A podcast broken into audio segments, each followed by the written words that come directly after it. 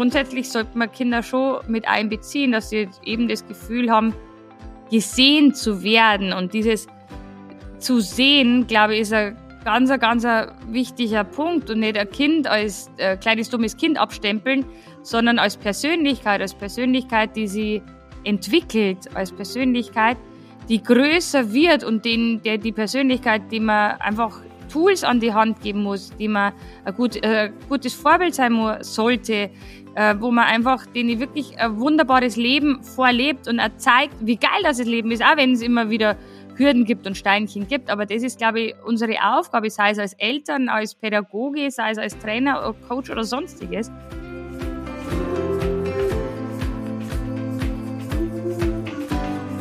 Kurswechsel Kindheit. Dein Podcast für ganzheitliche Bildung und Erziehung mit Andrea Schmalzel und Petra Rodenberg.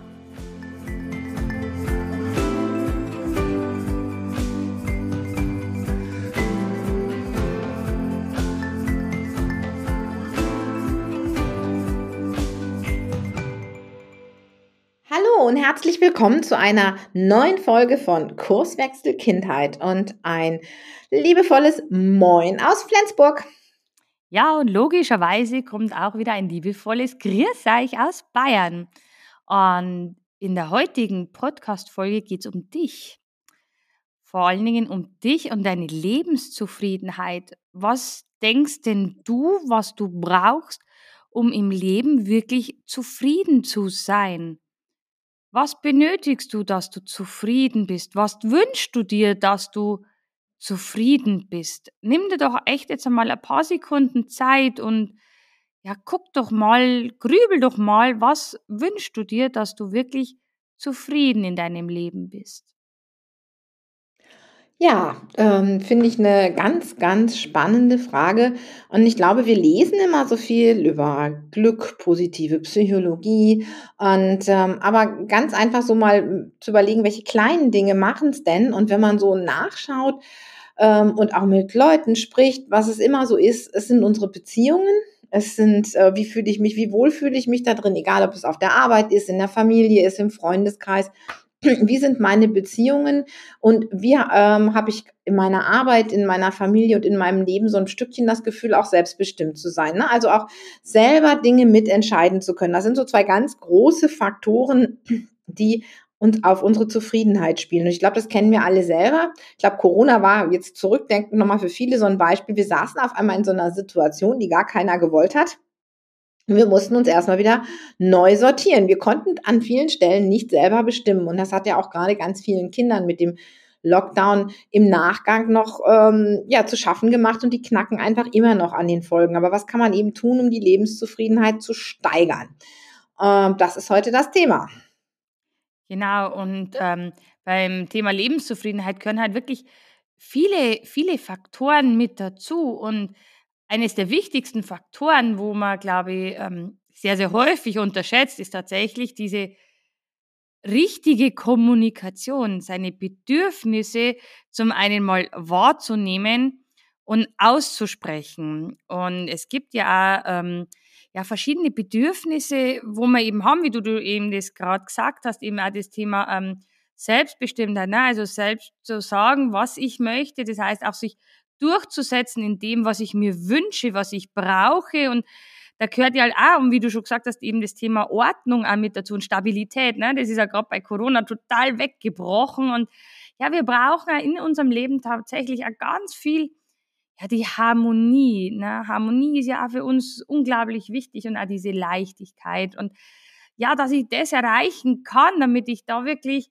ähm, dieses, äh, ja, diese Bedürfnisse zufriedenstellen kann, ist eben die Kommunikation wichtig. Zum einen eben, wie ich vorhin schon gesagt habe, zum einen wahrzunehmen, was ich brauche und das auch richtig zu kommunizieren. Das ist natürlich dieser Kasus Knacktus, wie ich immer so schön sage, weil das vergisst man. Man blabbelt den ganzen Tag tausende, Millionen von Wörtern, aber kommt da immer genau das raus bei dem Empfänger, was ich tatsächlich will? Ja, ich glaube, das ist, ähm, das ist eine ganz große Sache, dass ja auch viele Beziehungen, auch zwischen Eltern und Kindern, zwischen Partnern, zwischen Arbeitskollegen, dass man so manchmal das Gefühl hat, das schwert sowas. Man kann das jetzt gar nicht beschreiben, aber ähm, es macht einem, irgendwie wird die Beziehung schwer oder man mag dann nicht mehr so gerne hingehen. Ich habe da neulich ein Gespräch gehabt, das ich sehr, sehr schön fand. Da ging es um Elterngespräche. Elterngespräche ähm, oder Lehrer-Elterngespräche können ja für beide Seiten recht ähm, aufreibend sein, sag ich mal. Und das ist nie im Sinne des Kindes, wenn es so ist, kann aber einem auch das Leben schwer machen. Und mir hat jemand eben gesagt, dass er ähm, gerade dadurch, dass er viele Dinge in seiner Kommunikation verändert hat, es war eine Ausbildungsteilnehmerin von uns, haben sich die Elterngespräche, die sie führt, total verändert. Waren das früher immer etwas, was ihr wie so ein, man kennt ja so, man muss irgendwo hingehen, das liegt einem wie im Stein im Magen, ist es heute etwas, was ihr richtig Freude macht und super gut funktioniert. Und ich finde, das ist einfach ja, das ist einfach schön. Und ich glaube, sowas ist das, was uns auch zufrieden macht. Wir kennen das ja selber, wenn wir jetzt auch hier im Team irgendwas haben und da liegt sowas in der Luft und es wird nicht so richtig angesprochen. Oh, ich meine, gut, wir können das meistens ziemlich gut kommunizieren, aber ne, manchmal ist das ja tatsächlich so, dass dann Andrea auf einmal klingt Telefon und Andrea sagt, oh, ich habe so das Gefühl, da war was. Oder ich sag, äh, wir müssen noch mal kurz drüber sprechen und schon ist die Luft wieder klar. Aber wenn man dann nicht so weiß, wie man den Ansatz finden kann, kann einen das schon ziemlich belasten. Und das macht unsere Zufriedenheit natürlich nicht besser. Und Kinder können das oft noch schlechter. Also anfangs können sie sehr gut ausdrücken, was sie wollen. Dann sind sie nämlich die kleinen Rumpelstilzchen. Das sind dann so, die Engländer sagen, die the, the horrible two and the terrible three, also die zwei- und dreijährigen, die dann einfach wie die Rumpelstilzchen durch die Gegend hüpfen. Aber die Kinder müssen sich ja auch erstmal abgrenzen lernen. Aber dann ist es ja auch oft so, manchmal werden sie dann auch so, so still und sind dann, äh, oder sind einfach so ja, wütend, wie Andrea das sagt, zornig und wir wissen gar nicht warum. Und da ist es eben oft auch so, dass sie gar nicht gelernt haben, über ihre Bedürfnisse zu sprechen, so dass, dass wir auch wirklich wissen oder dahinter kommen können. Und da ist es natürlich für die Erwachsenen gut, wenn sie wissen, wie sie mit den Kindern ins Gespräch kommen können.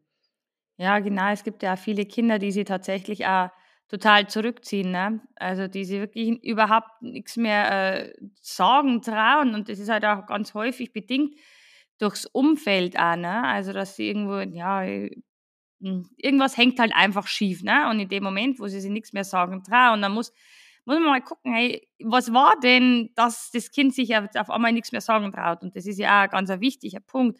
Zum einen, ja, gibt es die Möglichkeit, äh, dass eben überhaupt nicht spürt, was ihr Bedürfnis ist, was sie sich wünscht, und zum anderen, dass sie sich zwar wünscht, aber sie nicht mehr sagen traut. Und da ähm, ist halt tatsächlich wirklich so ein bisschen, ein Fein, also ein bisschen ist Feingefühl zu gucken, äh, anzuwenden, und äh, ja, so eine kleine Ursachenforschung zu machen.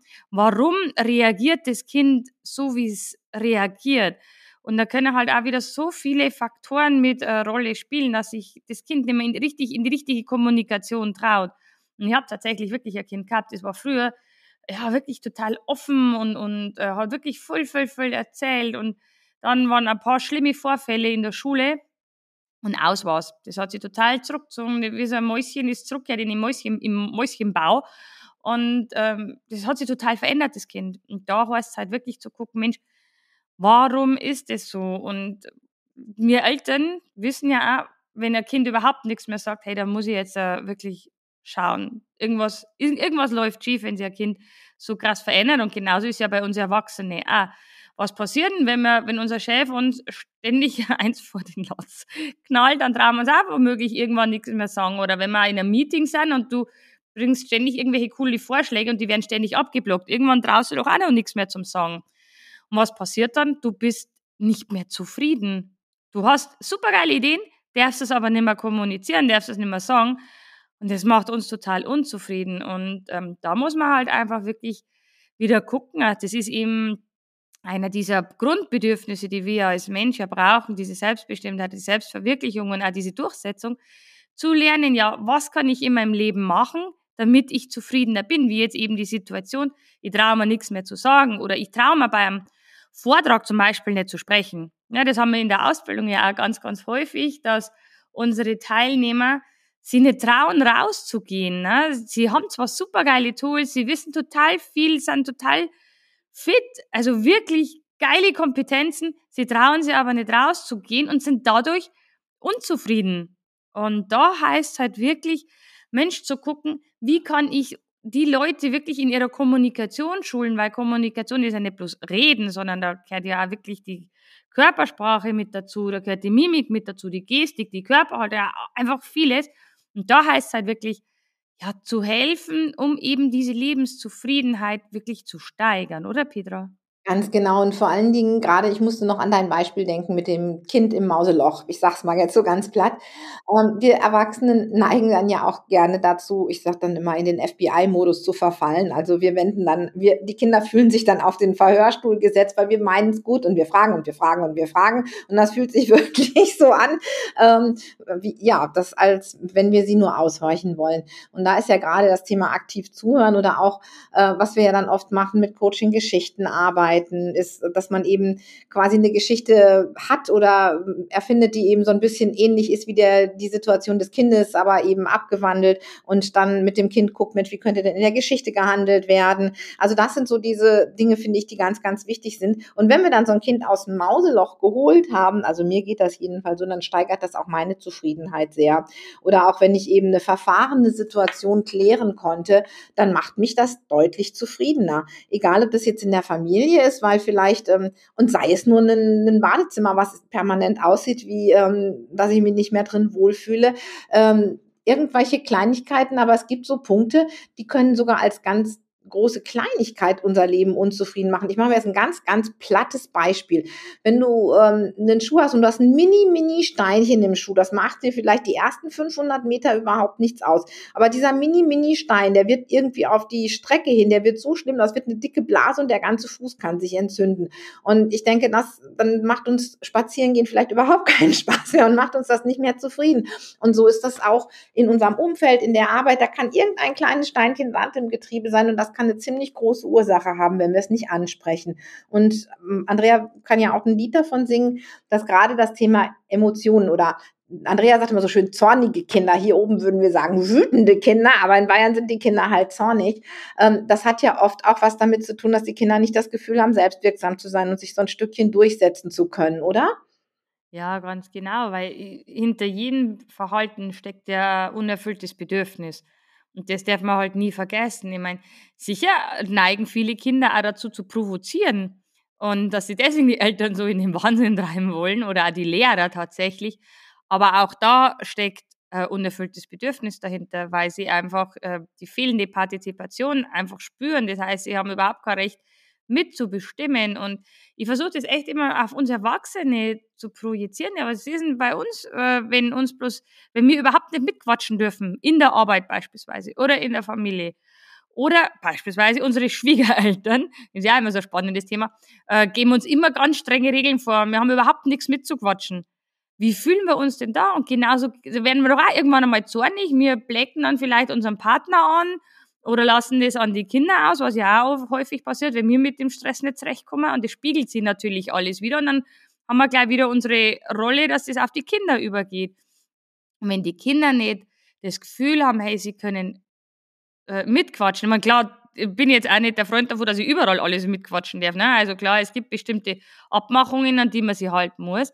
Aber ähm, grundsätzlich sollte man Kinder schon mit einbeziehen, dass sie eben das Gefühl haben, gesehen zu werden. Und dieses zu sehen, glaube ich, ist ein ganz, ganz wichtiger Punkt. Und nicht ein Kind als äh, kleines dummes Kind abstempeln, sondern als Persönlichkeit, als Persönlichkeit, die sie entwickelt, als Persönlichkeit, die größer wird und den, der die Persönlichkeit, die man einfach Tools an die Hand geben muss, die man ein gut, äh, gutes Vorbild sein muss, sollte, äh, wo man einfach denen wirklich ein wunderbares Leben vorlebt und er zeigt, wie geil das Leben ist, auch wenn es immer wieder Hürden gibt und Steinchen gibt. Aber das ist, glaube ich, unsere Aufgabe, sei es als Eltern, als Pädagoge, sei es als Trainer oder Coach oder sonstiges.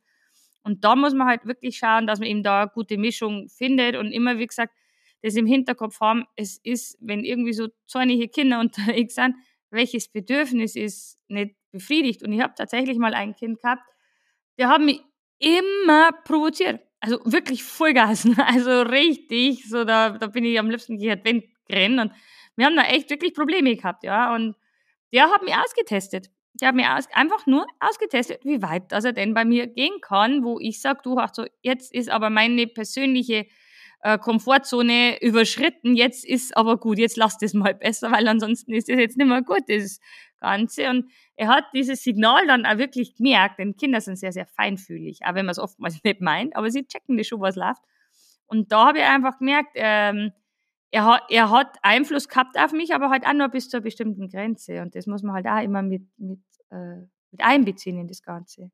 Ja, genau. Also ich glaube, Thema Lebenszufriedenheit steigern, das große Ding oder zwei Dinge, die, die wir, glaube ich, hier nochmal als ähm, Resümee ziehen können, ist einmal, ähm, uns mal hinzusetzen, wenn wir irgendwo unzufrieden sind, wenn irgendwas hakt, zu gucken, welches Bedürfnis ist nicht befriedigt oder welche Beziehung läuft gerade total schräg, weil da steht dann aber auch wieder ein Bedürfnis hinter, was wahrscheinlich nicht gerade ausgelebt werden kann.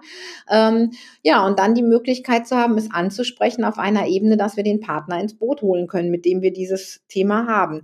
Und das zweite Thema ist, das Kindern vorzuleben und, ihr, und sie eben mit den richtigen Möglichkeiten aus ihrem ja, aus ihrer, auch ihnen bewusst zu machen, dass sie, was dahinter steckt, was sie brauchen und dann mit ihnen eine Lösung zu suchen. Also wir müssen es einmal für uns tun und wir müssen es den Kindern vorleben und den Kindern Möglichkeit eröffnen. Sie brauchen einfach ein Stückchen, bis sie das vielleicht erkennen können, äh, das auch zu eröffnen. Denn das ist, glaube ich, ein ganz großer Krux. Wir haben das als Kinder meistens nicht gelernt und müssen heute da ja, oft in uns gehen, Persönlichkeitsentwicklung betreiben und wirklich mal reflektieren. Und ich denke, es ist schön, wenn wir den Kindern da manche Steine ersparen können, um ihnen da so ein Stückchen schon von Anfang an die Tools an die Hand zu geben.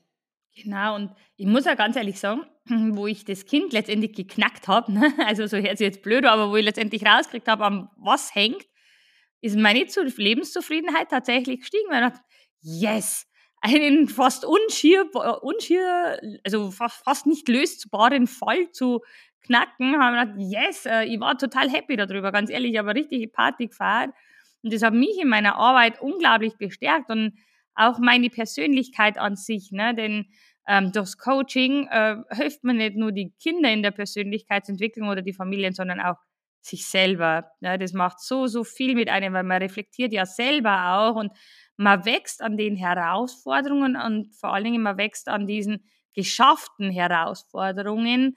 Und das ist dieses total Geile dran. Deswegen liebe ich meine Arbeit genauso wie du, Petra. Und das ist das, wo ich sage, yes, weil das bringt uns einfach Lebensqualität. Das ist einfach so geil, wenn man echt was machen darf ähm, wo man ständig sieht, hey, wie cool ist das denn? Und es macht dann auch noch Spaß und nebenbei kann man vielleicht auch noch ein bisschen was dazu verdienen. Das ist natürlich sehr geil, wenn ich mir immer denke, die, die, wie viele Leute das unzufrieden in die Arbeit gehen und wir dürfen echt tagtäglich Leute helfen. So geil. Ja, und tagtäglich auch mit Zufriedenheit starten. Aber mir fällt noch eine Sache ein, die muss ich jetzt doch noch loswerden zu diesem Thema. ähm, und zwar, ja, in der Arbeit, wenn man, ähm, wenn man Gruppenstunden hat. Also ich habe auch viel mit Gruppen gearbeitet und jeder kann sich vorstellen, wenn man eine Gruppe von acht LRS-Kindern hat, in der zwei oder drei ADHS-Kinder sind, dass das eine anstrengende Stunde wird oder anstrengende 90 Minuten. Und da war es manchmal für mich, ich, auch mit, mit Kampf, mit, ähm, wie kriegt, ja, mit, mit Regeln und mit noch mehr Regeln und ich weiß nicht was alles, wie kriegt man so eine Stunde gewuppt? Und geändert hat sich das Thema erst für mich. Also es gab auch Stunden, wo ich nur gedacht habe, oh Gott, die Gruppe heute schon wieder.